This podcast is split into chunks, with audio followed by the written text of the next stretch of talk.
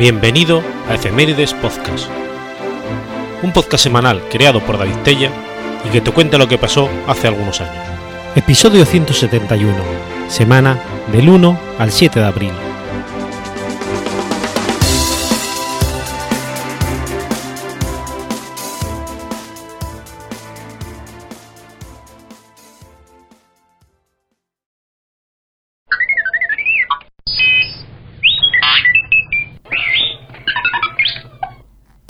1 de abril de 1578.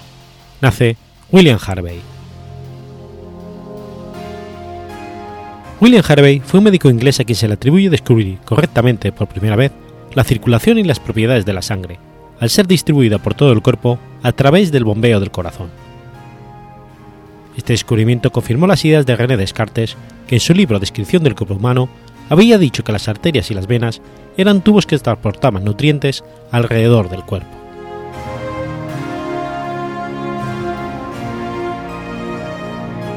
Harvey nació en Folkestone, Kent, en Inglaterra, el 1 de abril de 1578.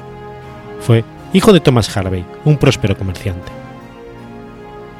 En primer lugar, estudió en el King's School de Canterbury, una prestigiosa grammar school.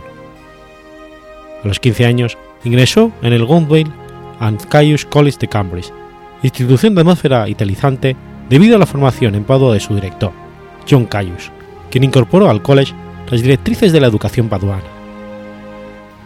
En 1597 recibe su grado de bachiller de artes y parte rumbo a Italia para ingresar un año más tarde en la Universidad de Padua, donde estudió con el maestro Hieronymus Famicius, graduándose como médico en 1602. De regreso a Inglaterra, revalidó su título italiano en la Universidad de Cambridge. En 1604 se casó con Elizabeth Brown sin tener descendencia.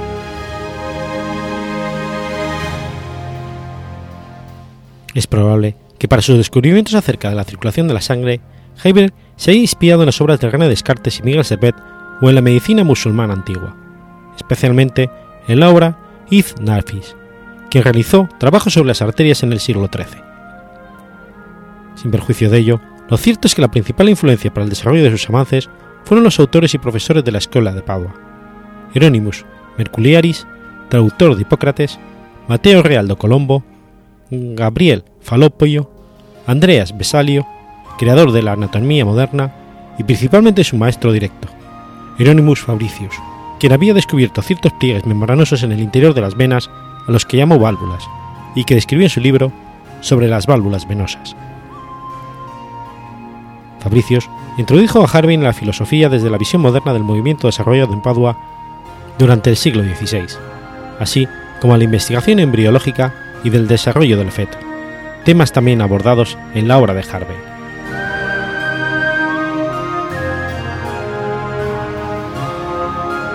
Aparte de su experiencia en Padua, influyó en Harvey para el posterior desarrollo de sus ideas su labor en el Colegio de Médicos de Londres, donde se le encomendó hacerse cargo de las Lumelian Lectures, desde 1616 hasta 1656.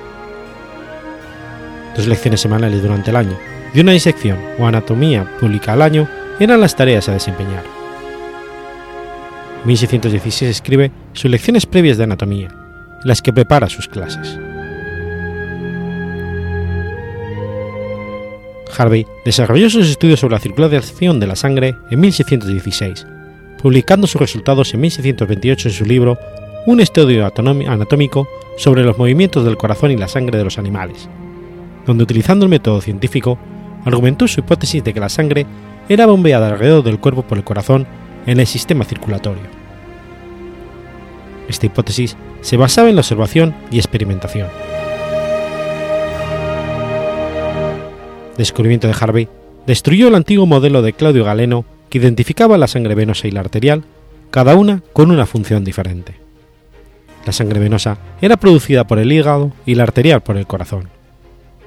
Estas sangres se dispersaban por el cuerpo y eran consumidas por él. Harvey determinó que el hígado necesitaba producir 540 libras de sangre por hora para que el cuerpo funcionara, algo totalmente exagerado, porque concluyó que la sangre se iba reciclando. El reputado anatomista francés Jean Roulian, en su libro Opúscula Anatómica, cuestionó las ideas de Harvey, lo que impulsó a este a defenderse de, en su tratado Ejercitaciones anatómicas primera y segunda sobre la circulación de la sangre, para Jean Roland, hijo, en el que argumentaba que la posición de Roland era totalmente contraria a la observación evidente. En términos más generales, el descubrimiento de Harvey de la circulación de la sangre se basó, se basó en la inferencia, no en la observación directa, y era incomparable con el paradigma científico de aquel momento. Este paradigma sostenía, entre otras cosas, que la sangre podía fluir de un lado del corazón al otro. Las premoniciones de Harvey, dice Bebedich, que estaban bien justificadas y fundamentadas, y fue objeto de burlas y abusos, y su práctica sufrió mucho. Solo después de una lucha de más de 20 años fue aceptada la circulación de la sangre. Por lo tanto, la historia de Harvey proporciona un ejemplo de la frecuencia y resistencia al descubrimiento científico.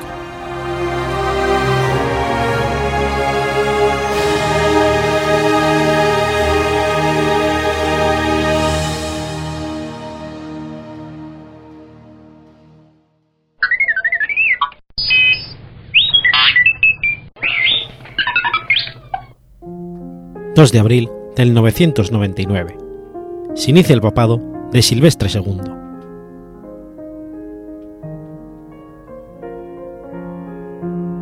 Silvestre II, de nombre secular Gerberto de Aurillac, fue el centésimo trigésimo noveno Papa de la Iglesia Católica, del 999 a 1003.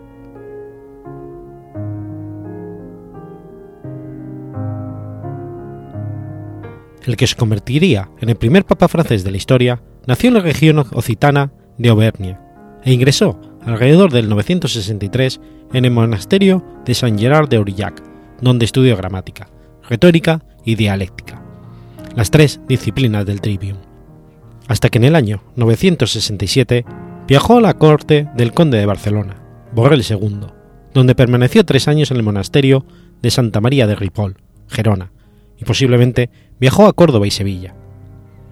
Esta estancia en la península ibérica le permitió entrar en contacto con la ciencia árabe e iniciarse en el estudio de matemáticas y astronomía.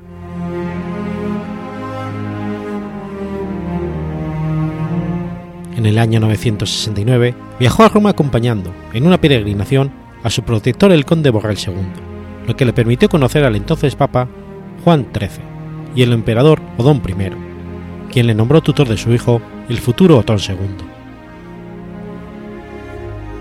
Algunos años más tarde, el arzobispo de Reims, Adalberón, lo llamó para su colegio episcopal, donde enseñó e hizo enseñar muchas disciplinas, tanto religiosas como profanas. Se distinguió especialmente por su erudición en el terreno científico, en particular en el convencimiento del quadrivium, conjunto de disciplinas que incluía aritmética, geométrica, astronomía y música. En esta época, además, inventó y construyó todo tipo de objetos destinados al aprendizaje y a la investigación, como abacos, un globo terrestre, un órgano y relojes, lo que hizo que se despertaran sospechas de brujo y nigromante hacia él. En el 983, el emperador Otto II le nombró abad del monasterio benedictino de Bobbio, cargo que desempeñó durante un corto periodo de tiempo, ya que no tardó en regresar a Reims, donde actuó como consejero del arzobispo de Alberón y favoreció el nombramiento de Hugo Capeto como rey de Francia. En 988 fallece Adalberón, y para sucederle en la sede arzobispal, Hugo Capeto nombra a Arnulfo. El nuevo, arzobispo de Reims traiciona a Hugo aliándose con Carlos, que había sido aspirante al trono francés. Hugo reacciona convocando en el 991 un concilio en Saint-Balsès-les-Remins donde destituye como arzobispo a Arnulfo y nombra a Gelberto como arzobispo de Reims. Este nombramiento supone un enfrentamiento con Roma que no reconoce que Hugo tenga capacidad para nombrar obispos al considerar dicha potestad exclusivamente del Papa.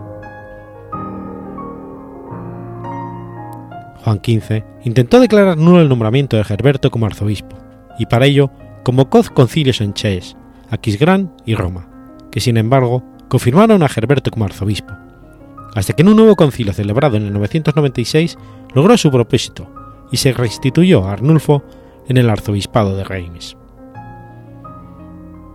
Gerberto renunció a su dignidad y se retiró a la corte del emperador Otón III hasta que en el 998 fue nombrado arzobispo de Ravenna.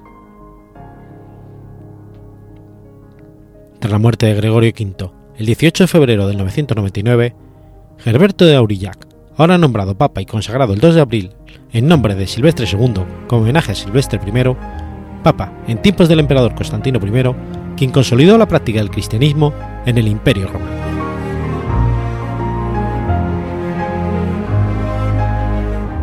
Era hombre de gran erudición. Se le conoció como la luz de la Iglesia y la esperanza de su siglo y durante un pontificado otorgó el título de rey a los soberanos cristianos de Hungría, coronando a Esteban I y de Polonia. Gerberto Brillac alcanzó gran renombre como teólogo y filósofo, destacando obras como sobre la racional y sobre el uso de la razón, y sobre el cuerpo y la sangre de Cristo. Pero es en su faceta, faceta de matemáticas en la que destacó introdujo en Francia el sistema decimal islámico y el uso del cero.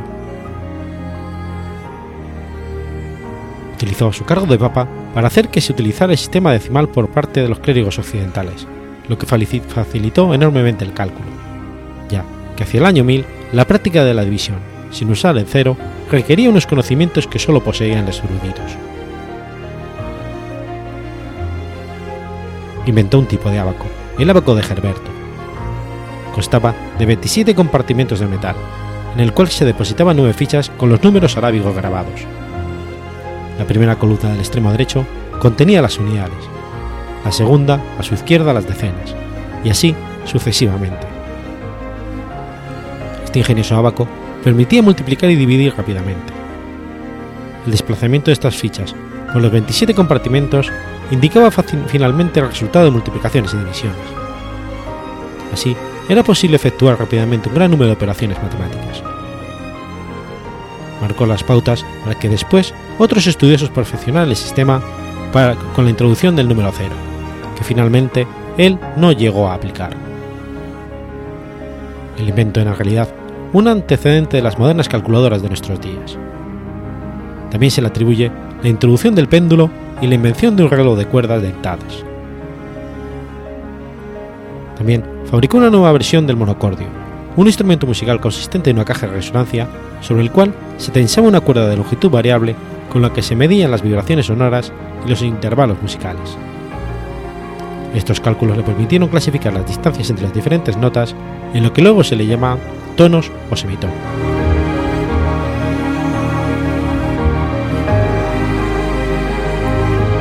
Silvestre II además fue el precursor de una especie de sistema taquigráfico, un lenguaje secreto o en clave inspirado en una escritura abreviada que recuperó de los antiguos sabios romanos.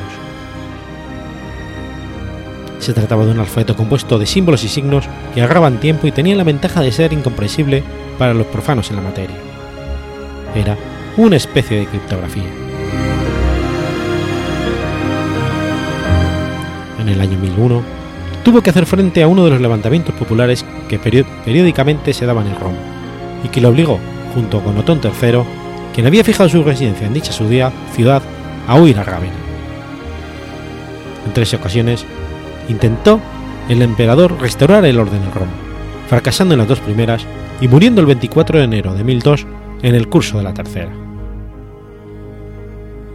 A Silvestre II, la nobleza romana le permitió regresar a Roma, donde falleció el 12 de mayo de 1003.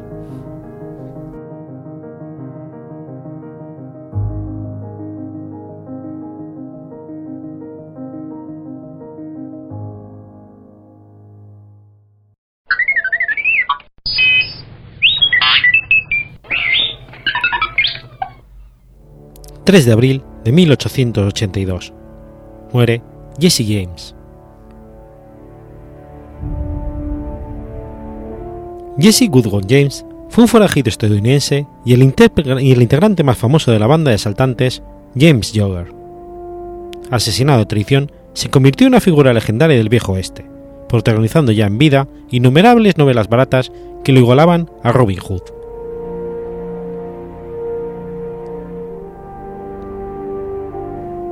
Jesse James nació en el condado de Clay, Missouri, en un pueblo cercano a lo que hoy se conoce como Kearney. Tuvo dos hermanos. El mayor era Alexander Franklin James, conocido como Frank James, y una hermana menor llamada Susan Laveina James. Su padre, Robert, fue un comerciante de cáñamo y ministro de la Iglesia Bautista de Kentucky, que después de casarse emigró a Bradford, Missouri, y ayudó a fundar la William Jewell College Liberty. Robert James viajó a California con la ilusión de alcanzar fortuna durante la denominada fiebre del oro, pero murió allí cuando Jaycee tenía solo tres años. Tras la muerte de Robert, la ahora viuda James volvió a casarse en dos ocasiones, la primera con Benjamin Sims en el 1852 y la segunda en 1855 con el doctor Ruben Samuel, con quien tuvo cuatro hijos. Cerelda y Samuel adquirieron un total de siete esclavos y lo utilizaron como agricultores de una plantación de tabaco. La proximidad de la guerra civil estadounidense pronto ensombreció la vida de los James. Missouri fue un estado fronterizo durante la guerra de secesión entre el norte y el sur de los Estados Unidos, aunque el 75% de la población fuera del sur o de otros estados. El contado contó con un incremento de la esclavitud. En el Missouri, los esclavos contaban con solamente el 10% de la población, pero el condado de Clay constituían el 25%.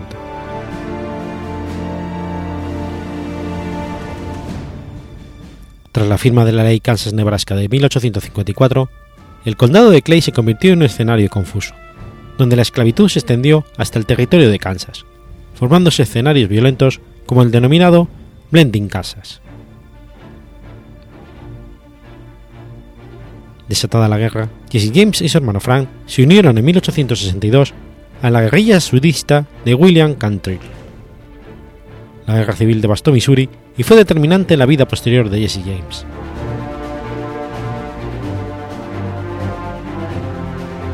Acabada la guerra civil, James se rindió a los soldados de la Unión, pero retomó las armas. La banda James Jugger, formada por él, su hermano Frank, los tres hermanos Jugger y los Miller, adquirió notoriedad por la audacia de sus asaltos a bancos y trenes. Desde la formación de la banda, Jesse James asumió el rol de jefe del grupo.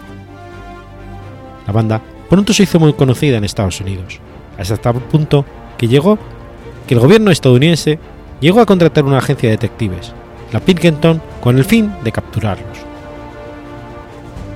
En 1875, varios hombres de Pinkerton tiraron una bomba en su casa, pero allí no estaban Jesse ni su hermano.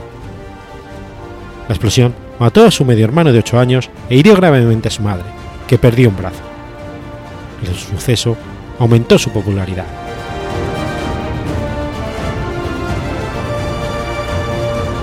Un año después del incidente de la bomba, la banda protagonizó un ataque durísimo contra Norfield, otro pequeño pueblo del lejano oeste, habitado por descendientes de inmigrantes suecos.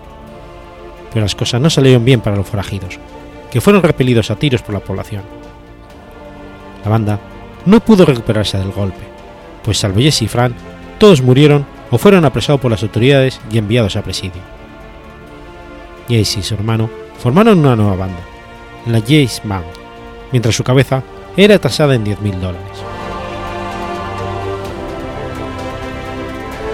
El 15 de julio de 1881 realizó uno de sus últimos golpes junto a su banda, en el denominado Asalto al tren de Winston, donde asesinó a William Welsford, conductor del tren, debido a que suponía que estuvo implicado en la explosión en la casa de su madre, que le costó el brazo a ella y la vida de su medio hermano Archie.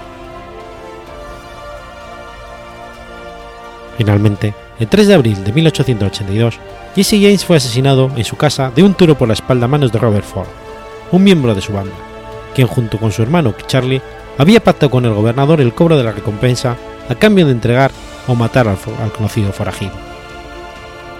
En su tumba se puede leer. En memoria de mi hijo amado, asesinado por un traidor y un cobarde, cuyo nombre no merece figurar aquí.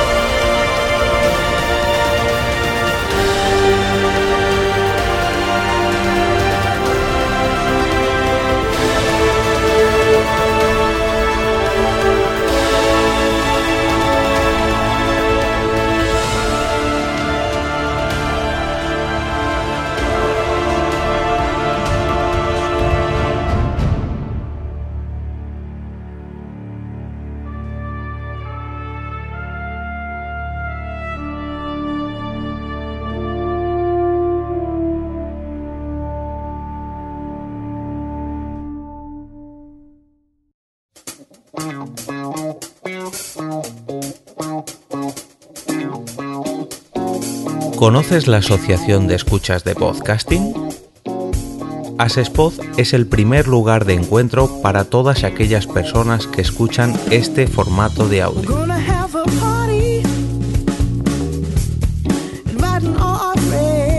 Compartimos, comentamos y escuchamos una gran cantidad de podcasts, pero seguro que no los conocemos todos. Nos falta este que estás escuchando ahora mismo.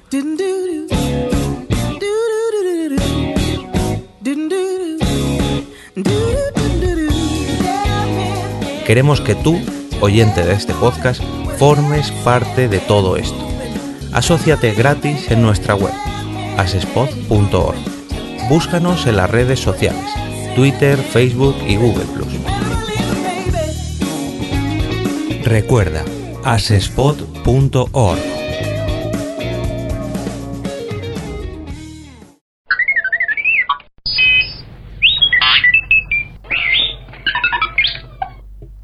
4 de abril de 1609. Felipe III firma el decreto de expulsión de los moriscos. Los moriscos fueron los musulmanes de Al-Ándalus bautizados tras la pragmática de conversión forzosa de los reyes católicos del 14 de febrero de 1502 en la Corona de Castilla, medida que las Cortes retrasaron en la Corona de Aragón hasta 1526. Tanto los convertidos con anteriores al catolicismo de forma voluntaria como los convertidos obligatoriamente en adelante, pasaron a ser denominados moriscos.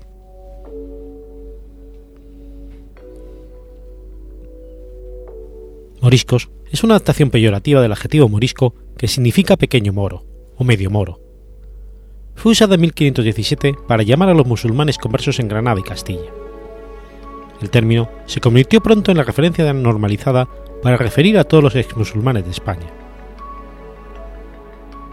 En la época se usaba también otras denominaciones como la de mudéjar, sarraceno y cristiano nuevo, o más específicamente cristiano nuevo de Moro, para diferenciarlos de los judíos bautizados que también eran cristianos nuevos. En 1491, Boabdil, el último rey nazarí, capituló ante los reyes católicos y negoció la entrega de Granada el 25 de noviembre. Entre otras cosas se acuerda que los moros podrían mantener su religión y sus propiedades, que los moros serían juzgados por sus jueces bajo su ley, que no llevarían identificación que delataran que son moros como las capas que llevan los judíos, que no pagarían más tributo a los reyes católicos que el que pegaban a los moros, que podrían conservar todas sus armas salvo las municiones de pólvora, que se respetará y no se tratará como renegado a ningún católico que se haya vuelto moro, que los reyes solo podrán, podrán gobernarles gente que trate con respeto y amor a los moros, y si estos faltasen en algo, serían inmediatamente sustituidos y castigados. Y los moros tendrían derecho a gestionar su educación y la de sus hijos. Inmediatamente después de la entrada de los reyes católicos en Granada, comenzaron una labor de conversión por métodos pacíficos. Para ello, deciden encomendar a Fray Hernando de Talavera, primer arzobispo de Granada, la tarea de convertir a los mudéjares a la fe católica. Este se dedicó a su cometido en gran entrega. Aprendió el árabe, encargó la preparación del primer vocabulario árabe español y predicaba con, mansedumbre y bondad, tanto que los musulmanes le llamaron el Santo Alfaquí. En julio de 1499, los reyes visitan Granada y se asombran del aire tan musulmán que aún conserva la ciudad, incluso sus vestidos y costumbres. Deciden por ello encomendar al cardenal Cisneros, que ya había participado en la conquista del reino de Granada, la tarea de persuadir con más dureza la conversión. Este comenzaría a forzar las conversiones mediante un plan con tres puntos. Primero, devolver a la fe católica a los elches o renegados católicos convertidos al Islam. Segundo, presionar a los jefes musulmanes para fomentar la conversión. Normalmente los medios de presión eran económicos, excepción de deudas y sobornos. También hubo malos tratos físicos. Se cuenta que un cegrí que resistió 20 días ganando fama de hombre duro. Tercero, presentar al pueblo el ejemplo de los jefes convertidos. Estos medios de presión fueron efectivos. Los métodos represivos empleados por el cardenal cumplieron su objetivo, ya que fueron varios, varios miles de musulmanes que recibieron el agua del bautismo, convirtiéndose en católicos. También se confiscaron muchos libros y se dividieron en dos lotes, uno de temática religiosa, Coranes, etc., todos los cuales fueron quemados en la hoguera en la plaza céntrica de Viva de Ram, y el otro loto, de materias científicas, que fue enviado a la Universidad de Alcalá. Estos hechos se produjeron en ausencia de los reyes católicos. Posteriormente, a la vista de los resultados, los reyes declararon que no eran esas sus instrucciones.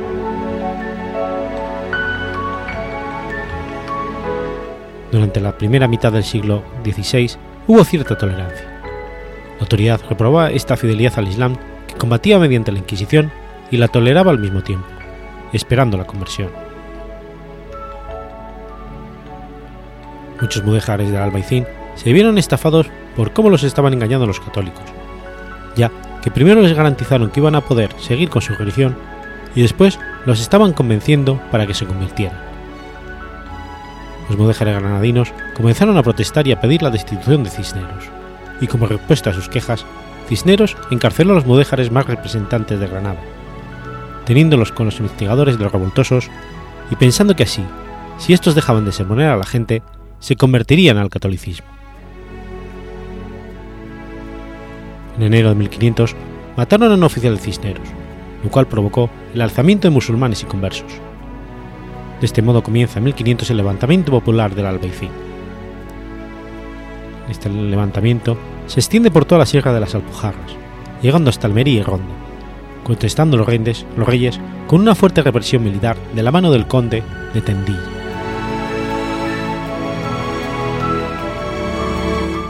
Después de sofocar los levantamientos en 1501, Tendilla pidió pasar por cuchillo a todos los moros que habían participado en las revueltas, a lo que el rey Fernando le contestó cuando vuestro caballo hace alguna desgracia, no echéis mano a la espada para matarle.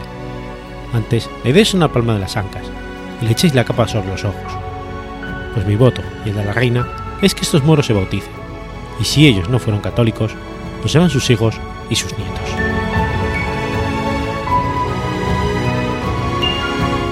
Con el motivo del levantamiento de las Alpujarras, los católicos aprovecharon para afirmar que los musulmanes habrían quebrantado el pacto alcanzado en 1491 por ello, dictaron la pragmática del 14 de febrero de 1502, que ordenaba la conversión o expulsión de todos los musulmanes del Reino de Granada, exceptuando a los varones de menos de 14 años y a las niñas menores de 12, antes de abril del citado año. Esta pragmática supuso un quebrantamiento de los compromisos firmados por los reyes católicos con el rey Boabdil en las, en las capitulaciones para la entrega de Granada, en las que los vencedores castellanos y aragoneses garantizaban a los musulmanes granadinos la preservación de su lengua, religión y costumbres.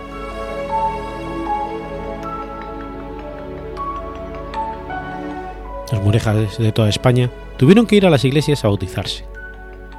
Se les preguntaba qué nombre querían tener, y si alguno no entendía bien el castellano, cosa que pasaba sobre todo en el antiguo reino de Granada, o no se le ocurría ningún nombre, se le ponía Fernando si era hombre e Isabel si era mujer. La conversión fue general en todas partes. A partir de esta conversión forzada, los mudéjares dejaron oficialmente de serlo, ya que estaban bautizados y se les llamaba moriscos, expresión que en aquella época tenía un matiz claramente peyorativo.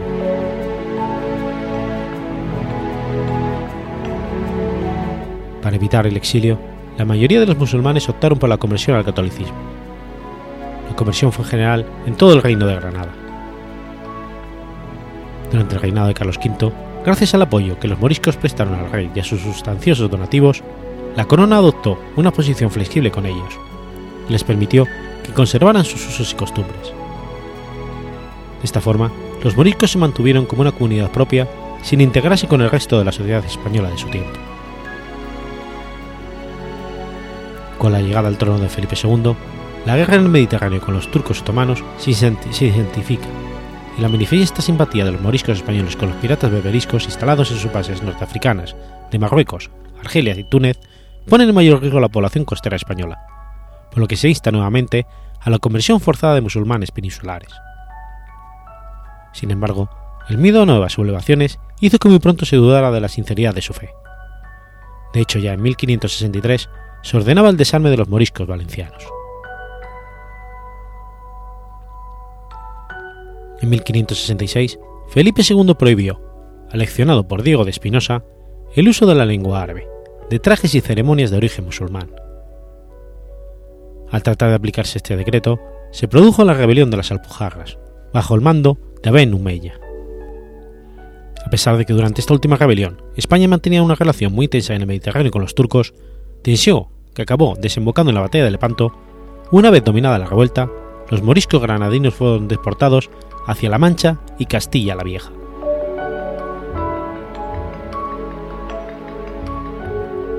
A finales del siglo XVI, se estima que la población morisca en los reinos peninsulares podía oscilar entre las 275.000 y 350.000 personas. Se concentraban fundamentalmente en el reino de Valencia y el reino de Aragón, pues estaban mucho más dispersos en la meseta, Extremadura, Murcia y Andalucía, es decir, en los territorios de la corona de Castilla. Los moriscos vivían fundamentalmente en el campo, en calidad vasallos de los señores, en condiciones mucho más duras que las de la población católica. Desde la sublevación de las Alpujarras, la predicación se vio acompañada de la represión.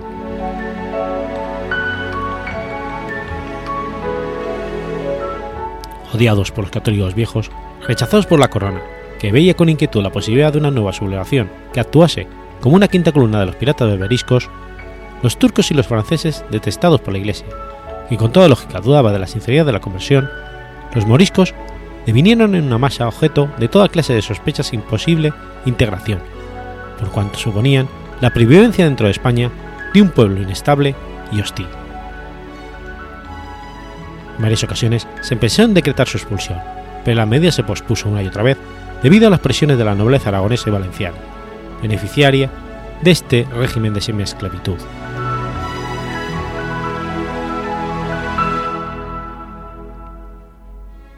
Finalmente, tras 117 años de difícil convivencia, Felipe III, probablemente como consecuencia de la constatada colaboración de determinados cabecillas de los moriscos con el rey de Francia para organizar un levantamiento general en España, que en ese momento se encontraba en guerra con los franceses, decretó la expulsión en 1609. La expulsión se lleva a cabo durante siete años, hasta 1616. Salen de Valencia 118.000 moriscos, 61.000 de Aragón, 45.000 de Castilla y Extremadura, 16.000 de Murcia y 32.000 de Andalucía. Las consecuencias fueron graves y afectaron fundamentalmente al reino de Valencia, el cual pierde la tercera parte de su población, lo que repercutió en la paralización de la agricultura, especialmente la producción de caña de azúcar. Los grandes señores, perjudicados por la expulsión de un contingente importante de su mano de obra, se contentan con la incorporación a su patrimonio de las tierras confiscadas a los moriscos. La burguesía se arruina, puesto que había suspendido el pago de rentas por los préstamos hechos a los propietarios rurales.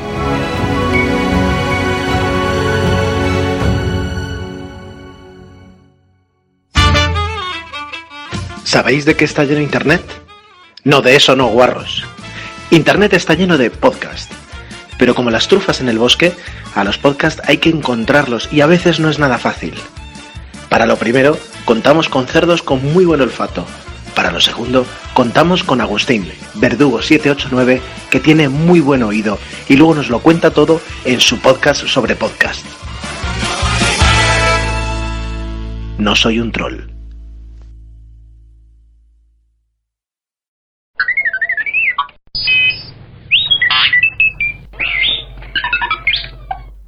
...5 de abril de 1242... ...sucede la batalla del lago Peipus. La batalla del lago Peipus, también conocida como la batalla del hielo, fue una batalla entre la República de Novgorod y la Roma Libona de los caballeros teutónicos, en el lago Peipus.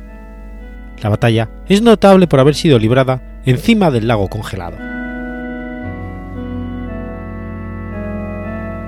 Con la esperanza de aprovechar la debilidad rusa como consecuencia de las invasiones mongolas y suecas, los caballeros teutónicos atacaron la vecina República de Novgorod y ocuparon Prox, Isbok y Piporn en otoño de 1240. Cuando se, aproximaron a Novgorod, los ciudadanos locales llamaron a la ciudad al príncipe Alejandro Nevsky, que había sido desterrado a Pereslav a principios de ese año. Durante la campaña de 1241, Neverovsky logró recuperar Borsok y Koporje de los cruzados. El combate se llevó a cabo el 5 de abril de 1242 sobre el hielo del lago Peipus, en lo que actualmente es Estonia. La historia rusa ha hecho de este enfrentamiento un combate de leyenda. Los caballeros portaespadas se habían instalado en el lago. Portando pesadas armas y vestidos con duras cotas de malla, contaban con la ayuda de sus aliados finlandeses, que llevaban un equipo más ligero. Como un gigantesco ariete, decidieron cargar en formación compacta para tratar de hundir las líneas rusas, más frágiles. Estas aguantaron, lo que permitió a Alejandro Nevsky efectuar un vasto movimiento envolvente con partes de sus tropas para caer sobre el flanco de las tropas alemanas, mucho más lentas. Los caballeros teutónicos pronto se dieron a la fuga. Su derrota se transformó en catástrofe.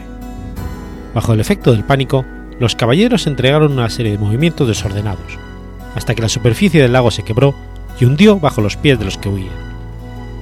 Eran principios de abril y la capa de hielo más delgada era mucho más frágil que en pleno invierno.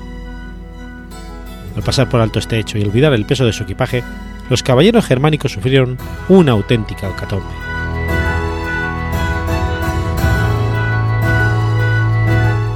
Todavía hoy, la historia rusa magnifica esta victoria de Alejandro como una fecha clave, aquella en la que unos cuantos soldados rusos rechazaron la invasión germánica.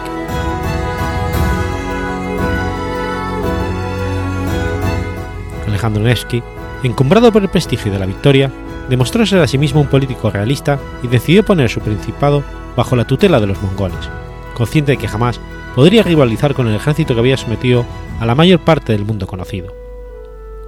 Se, convirtió entonces en el favorito del Khan, que lo hizo gran príncipe de la Rus de Kiev desde 1252 hasta su muerte en 1263. No hay duda de que su actitud le permitió salvar Novgorod y una parte de las regiones de Rusia que habían escapado de las destrucciones. Por sus victorias, pero también por haber sabido mostrarse realista, la Iglesia Ortodoxa convirtió en santo a aquel personaje de leyenda.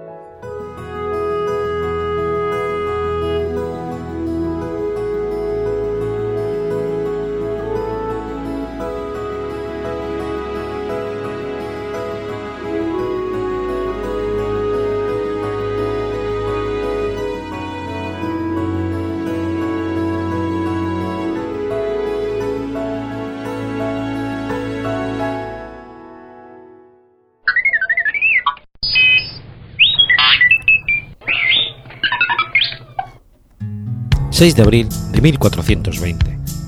Nace Jorge de Podibrand. Jorge de Podibrand fue rey de Bohemia y caudillo usita. Descendía de una antigua familia noble checa y nació en 1420. Al morir el rey Segismundo de Hungría, los nobles católicos escogieron en 1438 a Alberto de Hungría como rey checo. Segismundo también había sido rey checo, derecho hereditario que pasó a Alberto, quien desposó a su hija Isabel de Luxemburgo.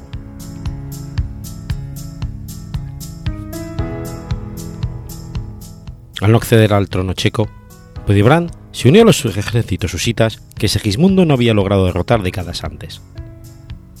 Los husitas eran un movimiento armado que se oponía a la Iglesia Católica, predicando nuevas doctrinas diferentes.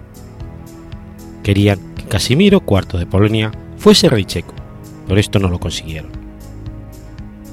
En 1439 murió el rey Alberto y de inmediato surgió el caos ante la falta de un heredero tanto en Hungría como en Bohemia. Sin embargo, la viuda de Alberto dio a luz a un hijo, Ladislao V de Hungría, al cual hizo coronar inmediatamente en el reino húngaro. Dado que el nuevo rey era un infante recién nacido, los nobles húngaros llamaron al joven rey Vladislao III de Polonia para que ocupase el trono de Hungría, forzando a la viuda y a su hijo a escapar al extranjero. Durante este tiempo, Podibrand actuó como regente de Bohemia, mientras Ladislao y su madre vivían en el Sacro Imperio Romano Germánico junto a Federico III de Habsburgo y el reino húngaro era gobernado por el polaco coronado con el nombre de Vladislao I de Hungría.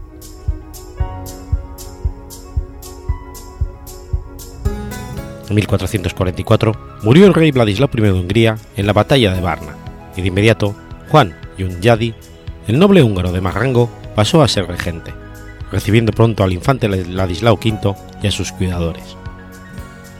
De esta forma, durante el reinado del joven Ladislao V de Hungría, Podibrand fue el regente de Bohemia, mientras que Juan de Hyundai fue el de Hungría. 1457 sucedieron acontecimientos caóticos en el reino húngaro, donde Ladislao Hyundai asesinó a Ulrico II de Celje, protector del rey Ladislao de Postum. Ante el estallido de la guerra civil húngara, el rey Ladislao abandonó el reino y se dirigió a la corte de Jorge Podibrand buscando protección. En su huida, el rey Ladislao se llevó al pequeño hermano del asesino, Matías Corvino, y lo mantuvo consigo en la corte de Praga. Sin embargo, al poco tiempo el rey Ladislao murió sin causas aún conocidas, tras lo cual Jorge fue contactado por el conde Miguel Salgi, tío de Matías Corvino, para discutir la liberación del joven que se veía bajo su poder. Como parte del acuerdo, Jorge puso la condición de que ya que los nobles húngaros habían acordado que Matías sería el rey de Hungría, el noble bohemio quería que su hija Catarina Podibrand se casase con el nuevo monarca. Así ocurrió, y en 1463 se celebró la boda en Buda. Catarina murió un año después a consecuencias de fiebre pueril tras dar a luz a un hijo que también falleció al poco tiempo. Al poco tiempo sería coronar como rey checo, engañando a dos obispos húngaros al convencerles de que abandonaría la confesión cristiana reformada, husita y abrazaría el catolicismo. En 1468, el Papa Paulo II los comulgó y organizó una cruzada contra él dirigida por el rey húngaro Matías Corvino. La invasión de Bohemia no tuvo éxito y Matías se vio forzado a retirarse, perdiendo la ocasión de apoderarse de los territorios checos. Tras continuar la campaña, en abril de 1468, los nobles checos le ofrecieron la corona de Bohemia al rey Matías, quien habiendo pactado con Federico III de Habsburgo, ocupó los territorios de Moravia. A comienzos de 1469, sin embargo, el rey húngaro y Jorge firmaron la paz con la condición de que éste haría un acuerdo con la Iglesia Católica. A pesar de ello, Matías Corvino fue electo el 3 de mayo de 1469 en Prüm, ante lo cual Podibrán intervino sugiriendo que Vladislao Jagellón, el hijo del rey de Polonia, fuese elegido como monarca en su lugar. La guerra continuó hasta 1471, cuando el rey húngaro lideró a Podibrán después de pactar con él. Poco después murió el noble checo, y el rey húngaro conservó la corona de Bohemia hasta su muerte en 1490, cuando fue sucedido por Vladislao Jagellón.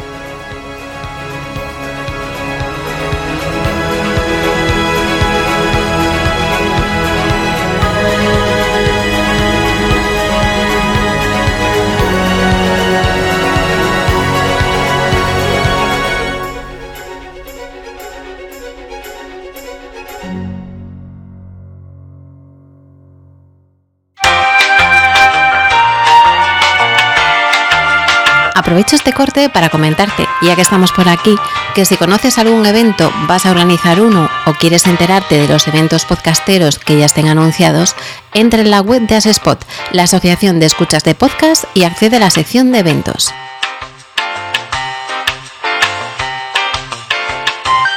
Si conoces alguno que se va a celebrar y no está allí, tienes una opción para enviar la información para incluirlo.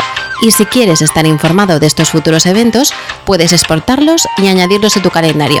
Recuerda asespot.org barra eventos y ahora seguimos con la programación habitual.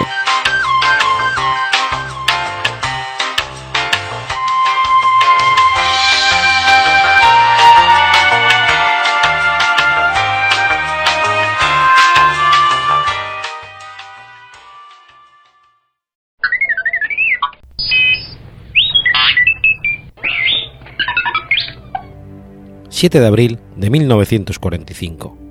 Es hundido el acorazado Yamato. Yamato fue un acorazado de la Armada Imperial japonesa durante la Segunda Guerra Mundial. Era líder de la clase Yamato y junto con su buque gemelo, el Masashi, fue el acorazado más pesado y fuerte jamás armado y construido. Sin embargo, no sobrevivió a la Guerra Mundial.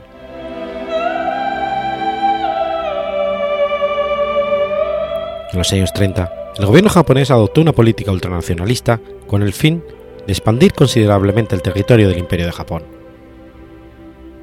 El país se retiró de la Sociedad de Naciones en el 34, renunciando a las obligaciones de su tratado. Tras retirarse también del Tratado Naval de Washington, que limitaba el tamaño y potencia de los buques capitales, la Armada Imperial japonesa comenzó el diseño de la nueva clase Yamato de acorazados pesados. El diseño de la clase no finalizó hasta 1937.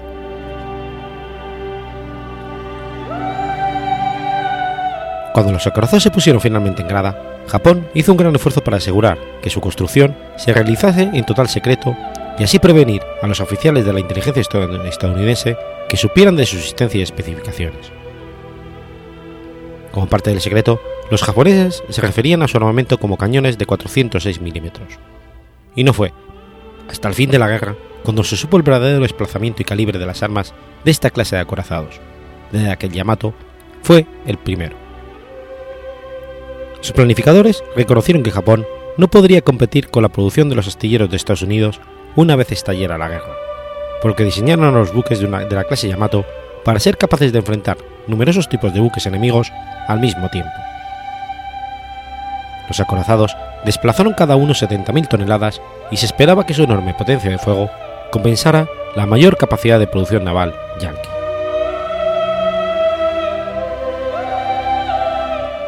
La quilla del Yamato fue puesta en grada en el arsenal naval de Kure, en Hiroshima, el 4 de noviembre de 1937, en un dique adaptado especialmente para dar cabida a su enorme casco. El dique se profundizó un metro y se instalaron grúas capaces de levantar 350 toneladas. Temerosos de que los Estados Unidos supieran de las especificaciones del acorazado, los japoneses cubrieron con un pabellón una parte de la grada para ocultarlo. El Yamato fue votado el 8 de agosto de 1940 con el capitán Miyazato Sotuku al mando.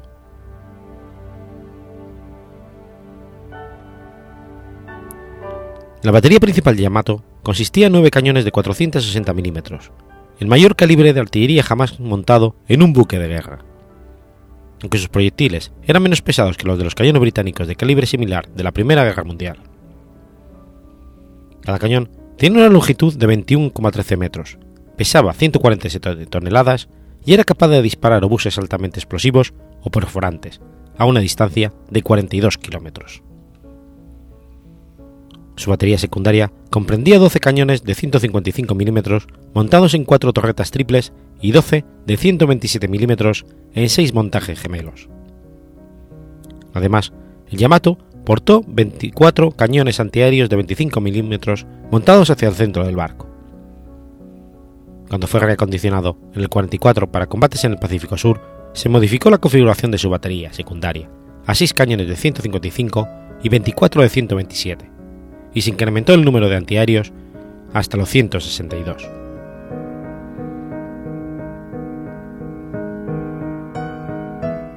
En el 1 de enero de 1945, el Yamato, el Aruna y el Nagato fueron transferidos a la nuevamente reactivada Primera División de Acorazados.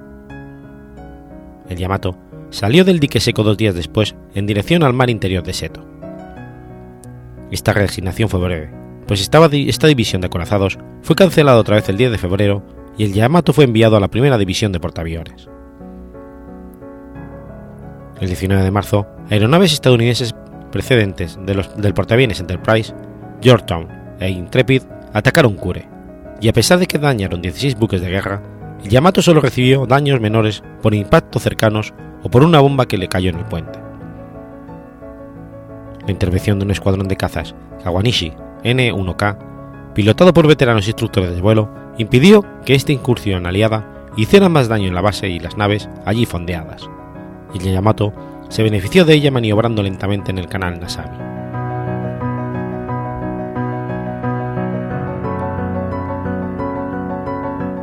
Como paso final antes de su planeada invasión del archipiélago japonés, las fuerzas aliadas invadieron Okinawa el 1 de abril.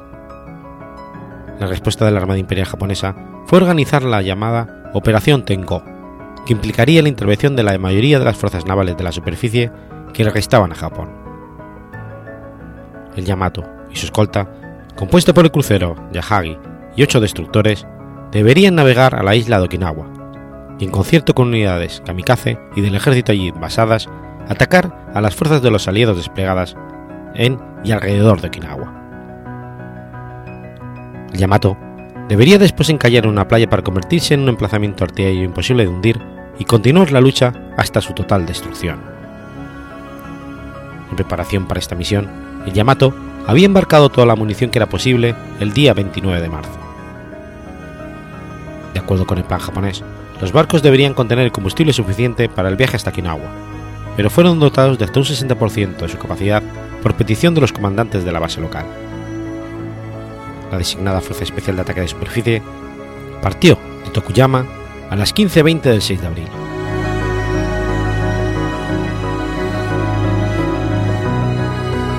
Por desgracia para los japoneses, las fuerzas aliadas habían interceptado y descifrado las transmisiones de radio y conocían los pormenores de la operación Tenko. Sobre las 8 les llegó otra confirmación de las intenciones de los niponeses, cuando la Fuerza Especial de Ataque de Superficie, que navegaba por el estrecho de Bongosido, fue avisatada por los submarinos norteamericanos, Terdif y Hackelback, que dieron noticia de la localización del Yamato a la fuerza principal de portaaviones estadounidenses, que sin embargo no podía atacar debido a la velocidad de las naves japonesas, que era de 22 nudos, y su zigzagueo extremo.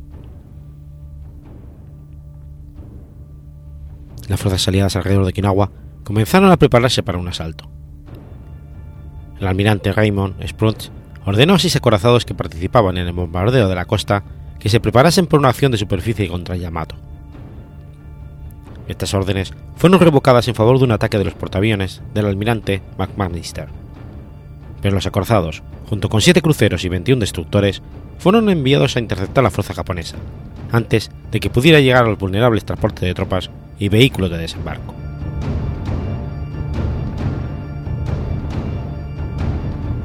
La madrugada del 7 de abril, la tripulación del Yamato ya se encontraba en sus puestos de combate y lista para las acciones antiaéreas. La primera aeronave aliada contactó con la Fuerza Especial de Ataque de la Superficie a las 8 y 23, y poco después llegaron dos hidroaviones. En las siguientes cinco horas, el Yamato disparó proyectiles Vejibe a los aviones aliados, pero no pudo evitar que lo siguieran. El Yamato obtuvo su primer contacto de radar con un avión a las 10, y una hora después, cazas norteamericanos F-6F Hellcat llegaron para hacer frente a cualquier aeronave nipona que apareciera. Sin embargo, ninguna lo hizo. A las doce y media, 280 aviones bombarderos y torpederos llegaron sobre la formación japonesa. El destructor Asesimo, que se había separado del grupo debido a problemas en sus turbinas, fue alcanzado y hundido por un destacamento de aeronaves procedentes del USS San Jacinto.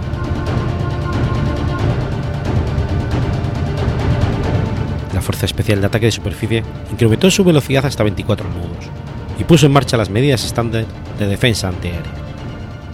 Los destructores comenzaron a rodear al Yamato. El primer avión se precipitó a atacarlo a las 12 y 37, Yahagi dio media vuelta y aceleró hasta los 35 nudos en un intento por arrastrar a algunos de los atacantes. Y aunque la maniobra fue exitosa, el número, de aeronaves que distrajo fue de insignificante. El Yamato envió, evitó recibir impacto durante cuatro minutos, hasta que a las 12.41 dos bombas destrozaron un par de sus baterías antiaéreas triples de 25 milímetros y abrieron un boquete en su cubierta. Entonces, una tercera bomba destruyó la sala de radar y las baterías de 127 milímetros a estribor de popa. Al 12.46, otras dos bombas alcanzaron a babor del acorazado. Una justo delante de la torreta central de 155 milímetros de popa y otra a la derecha de la parte superior del cañón, que causaron grandes daños en la torreta y sus pañoles de munición, de los que solo un hombre salió con vida. A las 12.45 hizo impacto un único torpedo en la parte delantera a babor del Yamato, conmocionando todo el navío.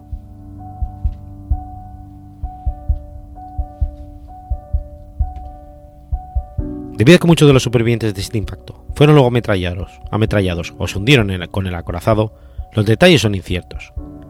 Pero los historiadores Kreike y Dulin recogen que causó pocos daños. Poco después, tres torpedos alcanzaron el acorazado.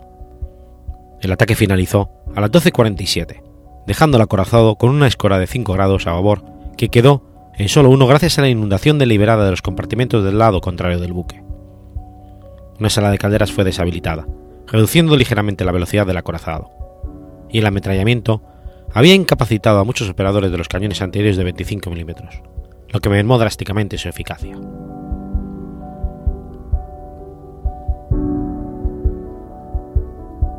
El segundo ataque dio comienzo a la una. En una ofensiva coordinada, bombarderos en picado sobrevolaron la zona a gran altura para comenzar sus pasadas, mientras los torpederos se aproximaban por todas direcciones justo al nivel del mar. Abrumados por el número de objetivos, los cañones anteriores del acorazado eran menos eficaces y los japoneses intentaron medidas desesperadas para acabar con el ataque. Los cañones principales de Yamato fueron cargados con proyectiles vejibe programados para estallar un segundo después de su lanzamiento, pero su efectividad fue escasa. Cuatro o cinco torpedos golpearon el acorazado, tres a babor y otro a estribor. Tres impactos en la banda de babor están confirmados. Uno alcanzó la sala de calderas que ya había sido dañada antes. Otro impacto en la caldera. Y el tercero dio en el casco justo en la sala de máquinas previamente destruida, aumentando la inundación en esta zona y las adyacentes.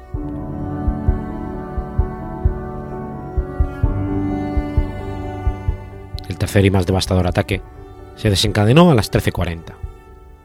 Al menos cuatro bombas impactaron en la superestructura del Yamato y causaron numerosísimas bajas entre los artilleros de los cañones de 25 milímetros. Varios disparos cerrados impactaron en su cubierta exterior, comprometiendo parcialmente la defensa anti-torpedos. Más importantes fueron cuatro nuevos intentos de torpedos, impactos de torpedos, tres de los cuales dieron a babor, aumentando más la inundación de la sala de calderas y anegando otra sala de calderas contigua, a la sala del timón. Con la sala del timón ya bajo el agua, el barco perdió toda maniobrabilidad y quedó atascado en un giro a estribor. El cuarto torpedo probablemente dio en la sala de máquinas de estribor, que junto a las otras tres salas de máquinas de esa banda estaba en proceso de contrainundación para reducir la escora a babor. La explosión incrementó la cantidad de agua que penetraba, atrapando a muchos tripulantes antes de que pudieran escapar. a las 14.02, se dio la tardía orden de abandonar el barco. Para entonces la velocidad del Yamato era de tan solo 10 nudos, y su escora iba en constante aumento. Los incendios ardían sin control en varias secciones del navío, y las alarmas de incendios comenzaron a sonar en el puente, advirtiendo de las temperaturas críticas de los almacenes de munición de las torretas delanteras. La práctica habitual habría sido inundar los almacenes para prevenir su explosión pero las estaciones de bombeo que deberían haberlo realizado habían sido inutilizadas por las inundaciones previas.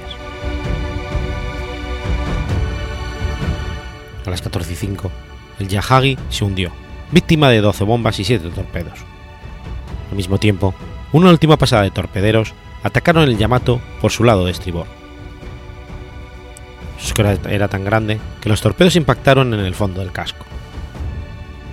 El acorazado continuaba rodando, rodando inexorablemente a babor.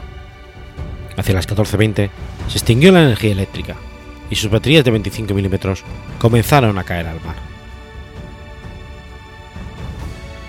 Tres minutos después, el Yamato volcó. Sus torretas principales de 460 milímetros se desprendieron de las barbetas, y el volteo del acorazado creó una fuerza de succión que atraía a los tripulantes que intentaban nadar lejos de él. Cuando el giro alcanzó aproximadamente los 120 grados, uno de los dos almacenes de proa detonó en una tremenda explosión. La nube de hongo resultante, de 6 kilómetros de altura, se pudo ver desde Kuyusu, a 160 kilómetros de distancia. El Yamato se hundió rápidamente, llevándose consigo la vida de unos 2.055 hombres de una tripulación de 2.300, incluido el vicealmirante Seiji Ito, comandante de la flota. Pocos supervivientes fueron rescatados por los cuatro destructores restantes, que fueron respetados por los atacantes y pudieron regresar a Japón. Desde el primer ataque a las 12.37 hasta su explosión a las 14.23, el Yamato había recibido el impacto de 11 torpedos y 8 bombas.